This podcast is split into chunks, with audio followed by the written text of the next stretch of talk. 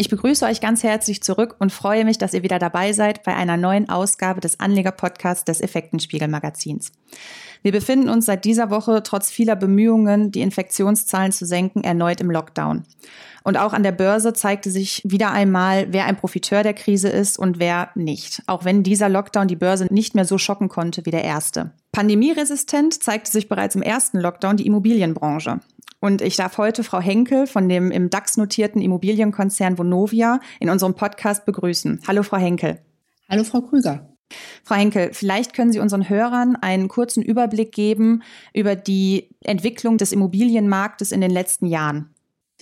Ja, sehr gerne. Der Immobilienmarkt ist, also der Wohnungsmarkt, wir sind ja Wohnungsvermieter, ist geprägt von drei wesentlichen Trends. Das ist einmal das Thema Wohnungsknappheit, aber auch genauso der demografische Wandel und die energetische Ertüchtigung der Gebäude. Das heißt also, wir müssen mehr im Gebäudebestand für den Klimaschutz tun.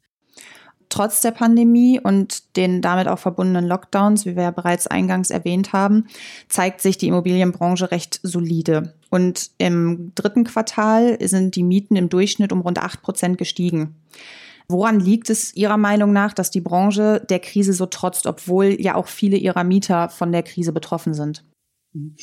Wir hatten, als es im März losging, damit gerechnet, dass wir sehr viel mehr Mietausfälle sehen würden. Wir hatten das auch prognostiziert, wir hatten das eingepreist. Wir waren dann sehr überrascht, dass sich nur sehr wenige Mieter bei uns gemeldet haben. Wir haben hier Lösungen angeboten. Es wurde dann aber nicht so häufig in Anspruch genommen und nicht so häufig gebraucht, wie wir gedacht hatten. Das liegt natürlich zum einen daran, dass unsere Sozialsysteme sehr gut funktionieren. Die Mieter bei uns genießen einen hohen Schutz in Deutschland und das zeigt sich auch jetzt in dieser Pandemie. Noch einmal ganz kurz auf die Mietentwicklung zu sprechen zu kommen. Wenn Sie das Wachstum, das Mietwachstum bei Vonovia sehen, dann müssen Sie sehr genau unterscheiden, wodurch das zustande kommt. Das normale Wachstum aufgrund der Marktentwicklung liegt bei uns unter ein Inflationsniveau. Das bedeutet also, das Wachstum generiert sich aus sehr vielen verschiedenen Quellen. Das ist einmal, wir sind größer geworden, wir haben mehr Wohnungen gekauft, dadurch natürlich auch mehr Miete. Wir haben aber auch energetisch modernisiert. Auch da bekommen Sie natürlich dann nach der Modernisierung eine andere Miete. Das heißt also, man kann nicht sagen, dass die Mietentwicklung allein aufgrund der Steigerung der Marktmieten zustande kommt.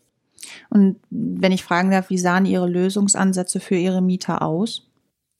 Wir haben mit unseren Mietern erst einmal gesprochen und gefragt, braucht ihr Hilfe? Braucht ihr Einkaufshilfe? Braucht ihr finanzielle Hilfe? Braucht ihr soziale Unterstützung? Und wir waren sehr positiv überrascht, wie viele gesagt haben, ach, ich bin da schon im Gespräch mit meinem Nachbarn. Also das ist wirklich toll, was für eine Solidarität sich gezeigt hat.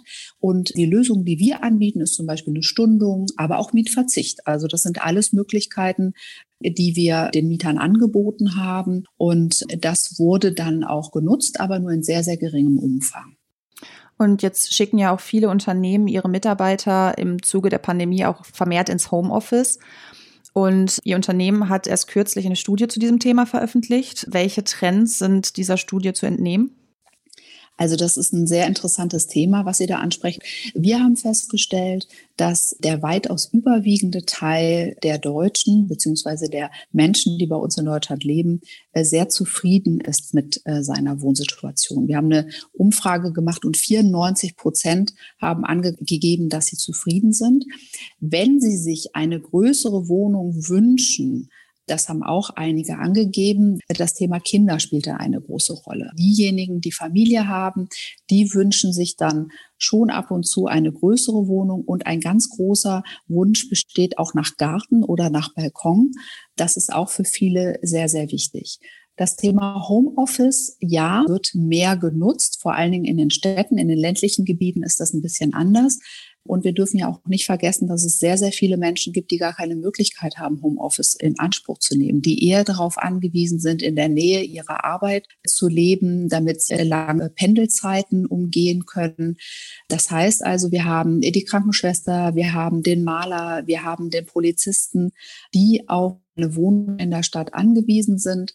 Und hier sehen wir keinen Trend zu größeren Wohnungen, sondern da geht es vor allen Dingen um das Thema Bezahlbarkeit. Jetzt haben Sie gerade schon Gärten angesprochen.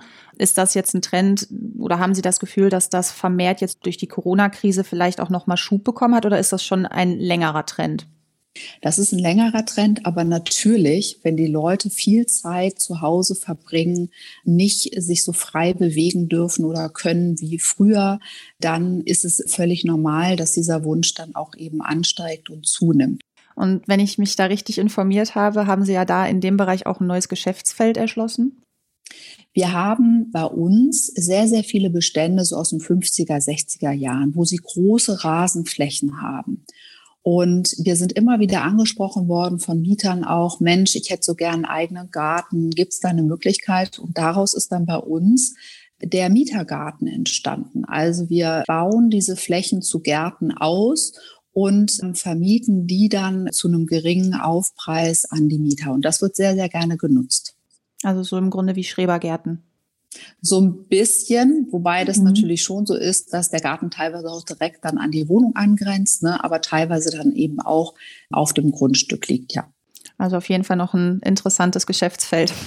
Ja, wenn die Mieter sich das wünschen. Also ähm, wir haben ja viele Angebote auch für Mieter. Wir haben ja auch zum Beispiel den Badumbau für Mieter. Also ich hatte ja eben bei den Trends den demografischen Wandel angesprochen. Die Deutschen wollen gerne in ihren Wohnungen bleiben und dafür wollen wir ihnen Angebote machen. Und was ja jetzt auch neben der Corona-Pandemie dieses Jahr immer wieder mal Thema war, war ja der Mietendeckel. Vielleicht könnten Sie unseren Hörern einmal kurz erläutern, was man darunter konkret versteht. Ja, also der Mietendeckel, da wird die Miete auf einem festen Niveau eingefroren. Es gibt also darüber hinaus keine weiteren Mieterhöhungen mehr. Der Mietendeckel ist für fünf Jahre vorgesehen, um natürlich die Situation auf dem Wohnungsmarkt kurzfristig zu entspannen. Wir sehen ja steigende Preise und dem wollte der Berliner Senat etwas entgegensetzen. Aus unserer Sicht ist das aber nicht das geeignete Mittel, weil was natürlich jetzt passiert ist, dass Investitionen zurückgehalten werden. Wir brauchen aber dringend Investitionen, um halt mehr Wohnungen zu schaffen. Und im Grunde wird es dann nur auf, ich sage jetzt mal, fünf Jahre gestreckt und danach darf dann wieder eine Mieterhöhung stattfinden. Also ich glaube, dass die Politik sehr stark unter einem Handlungsdruck steht. Das heißt, wir werden ein Zurück zu dem, was vorher war, wahrscheinlich nicht mehr sehen, sondern es wird auf jeden Fall neue Gesetze geben, wird unabhängig jetzt davon, was letztendlich dann die Entscheidung auch auf gerichtlicher Seite sein wird.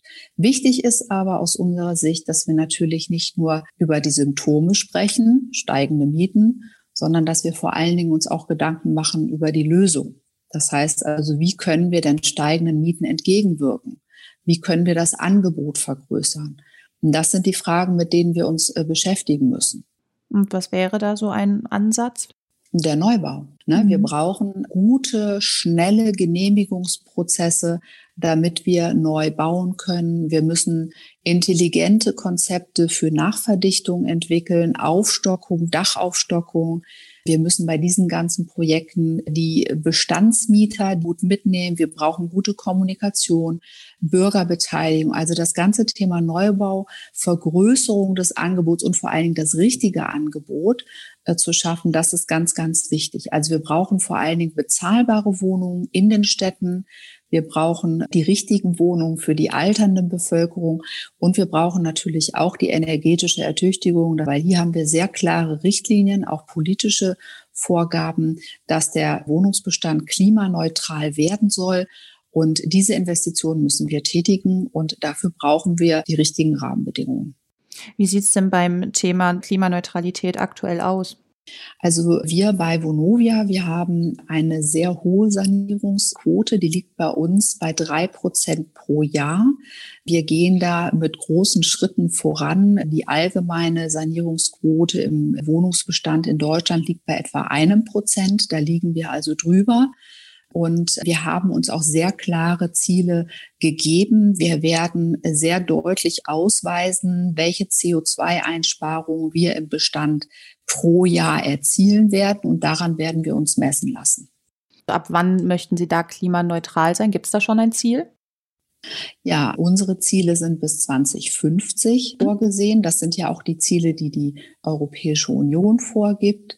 Und dafür muss man aber sehr genau festlegen, was man pro Jahr realisiert. Also es ist ja nicht so, dass man sagt, wir wollen 2050 klimaneutral sein und ups, jetzt ist 2050. Das funktioniert ja nicht. Ne? Mhm. Wir müssten ja dann sagen, wie wollen wir das erreichen? Und da ist die energetische Modernisierung ein Aspekt, der sehr, sehr wichtig ist. Wir werden es aber nur mit der energetischen Modernisierung alleine werden wir es nicht erreichen. Wir brauchen auch andere Energiekonzepte.